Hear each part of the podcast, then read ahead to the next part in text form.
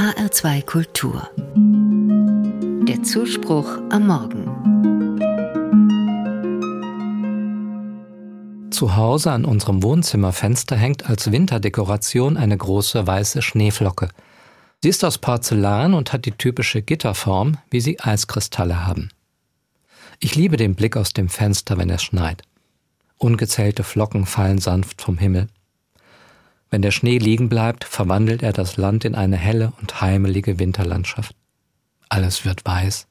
Die dunklen Dächer der Häuser, die oft ausgebesserten grauen Asphaltstraßen und die abgeernteten Ackerböden. Daran erinnert mich die große weiße Schneeflocke in unserer Wohnung.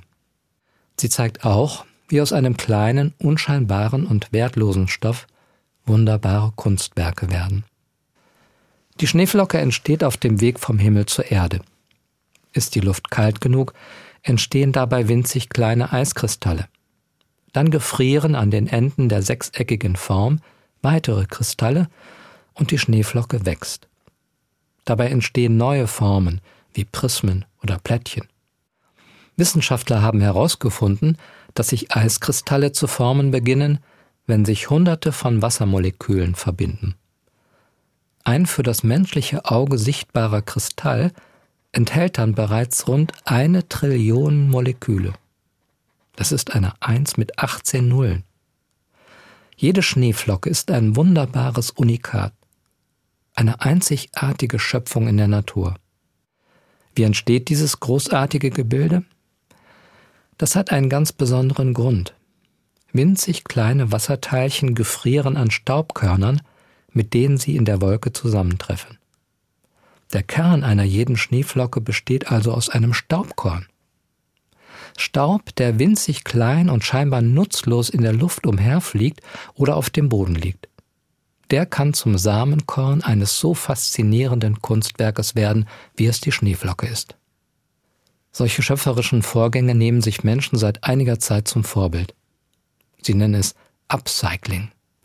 Beim Upcycling werden aus gebrauchten Gegenständen neue, schöne und wertige Gegenstände gemacht. Zum Beispiel wunderschöne Geschenktüten, die eine Bekannte aus Fotokalendern des vergangenen Jahres macht. Immer mehr Menschen wird heute klar, wir brauchen eine neue Wertschätzung dieser alten, von der Menschheit so abgenutzten Erde. Die Schneeflocke macht es vor. An einem Staubkorn wächst etwas Wunderschönes heran. Es ist an der Zeit und eine gemeinsame Aufgabe der Menschheit, nicht nur alte Kalender abzucyceln. Die ganze alte Erde, die wir schon so verbraucht und abgenutzt haben, braucht Pflege. Sie muss sich erneuern und erholen können. Schließlich soll sie nicht nur eine schöne und heimelige Landschaft sein, wenn es im Winter schneit.